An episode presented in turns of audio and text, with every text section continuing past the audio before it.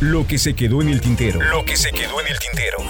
Con Víctor Hugo Sánchez. 30 años de memorias y recuerdos del mundo del espectáculo. ¿Por qué comencé a escuchar a José José y con el tiempo me hice fan? Muy fan. Mega fan. Porque tuvo mucho que ver con mi formación personal, amorosa, digamos. Ya sabes, la primera novia, el primer amor que paradójicamente se convirtió al tiempo en el primer desamor en la primera tristeza, en la primera ruptura, Leticia se llamaba. Era pelirroja y pecosa y blanca, blanca, casi transparente. Estábamos en la preparatoria y no sé, a los dos, tres meses vino la primera pelea, la primera, una de muchas, infinitas rupturas. Espera, aún la nave del olvido no ha partido, no condenemos al naufragio lo vivido por nuestro amor, por nuestro ayer, yo te lo pido. Gabriela Castro, una compañerita de escuela, me había dicho que le gustaba escuchar a José José y me había prestado un disco, Mi Vida, 1982. Como no queriendo, llegué a mi casa a ponerlo sin imaginar que escucharía una canción que, wait, me la estaban cantando a mí, como si este cuate hubiese presenciado la ruptura y me estuviera diciendo qué hacer al respecto. Vale la pena intentarlo, se llamaba la canción. Quizás me perdí. Me hice absoluto fan, contundente fan. De inmediato le llamé por teléfono a la susodicha y como si fuera magia, regresamos.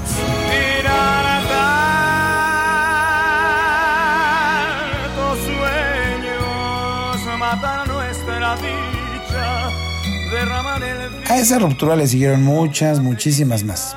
Y para todas fui encontrando canciones que me ajustaban como traje a la medida. Ciertamente de niño había escuchado La nave del olvido y el triste temas emblemáticos de este cantante, pero no me habían hecho sentido a mis cinco o seis años. Ni tantito. Habría escuchado sin poner atención cada mañana que te vas porque fue tema de una telenovela que mi madre veía en las tardes. Igual, un sinsentido de canción que no hacía eco en mis aventuras amorosas con mi vecinita de 15 años cuando yo tenía 10.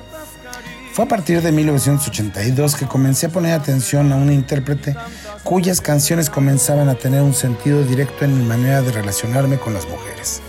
El azote de plano y la dicha inicua de perder el tiempo. Fue así que poco a poco me chuté varios de sus discos, los 18 que en ese momento había grabado el cantante originario de la Colonia Clavería. Y así poco a poco descubrí que hay un antes y un después en la carrera de José. Y es bien interesante el José anterior al 82 porque hay un José José festivo, alegre, clavado en temas incluso religiosos, esperanzadores y hasta reflexivos. Y algunos casi, casi, casi filosóficos y muchos y bonitos covers a temas que habían sido éxitos en inglés. Ha sido este bonito confinamiento y desempleo al que nos ha sometido este maldito coronavirus el que me ha permitido dedicarle uno, dos o tres días enteros a recorrer una y otra vez la discografía de un cantante que admiro profundamente y con el que aprendí de alguna manera a llevar o sobrellevar mis relaciones amorosas.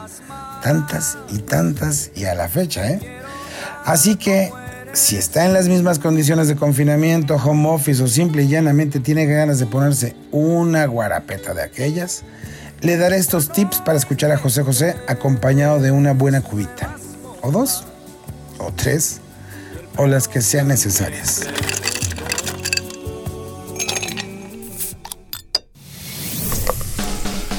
Uno, Abra la página de José José en Wikipedia.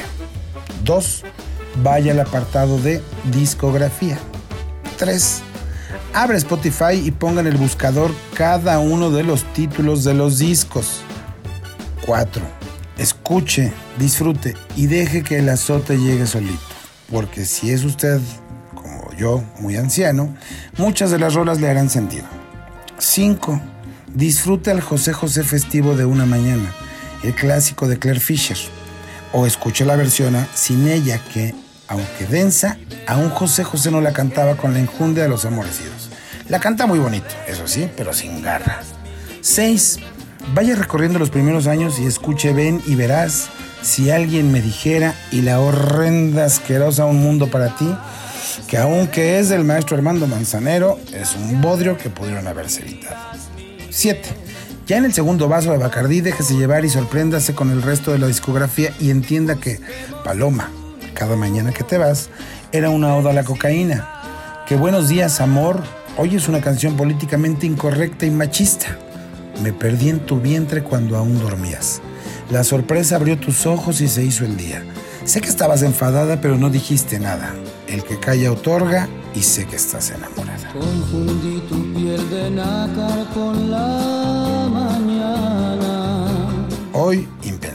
Que perdido en la oscuridad es de una profundidad filosófica hoy y siempre y ya. Cuando llega la cuarta Cuba, abandónese al placer culposo del azote y del martirio porque José José es y será el rey del sufrimiento amoroso. ¿Y sabe qué?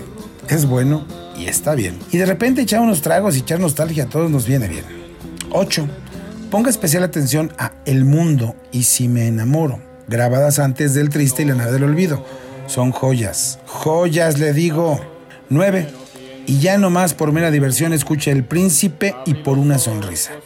Los dos temas que José pidió le escribieran usando esdrújulas, mientras él se regodea haciendo malabares vocales en la sílaba tónica y son una chulada.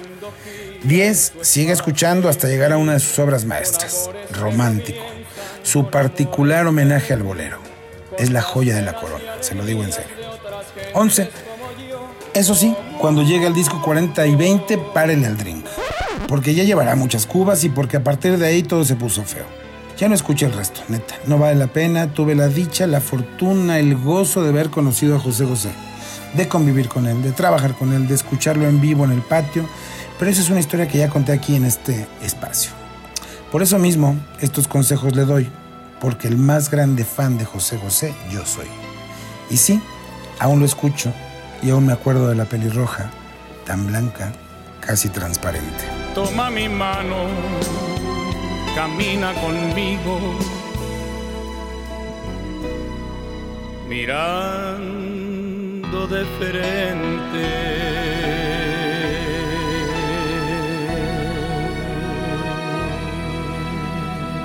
Lo que se quedó en el tintero. Lo que se quedó en el tintero. Con Víctor Hugo Sánchez. 30 años de memorias y recuerdos del mundo del espectáculo.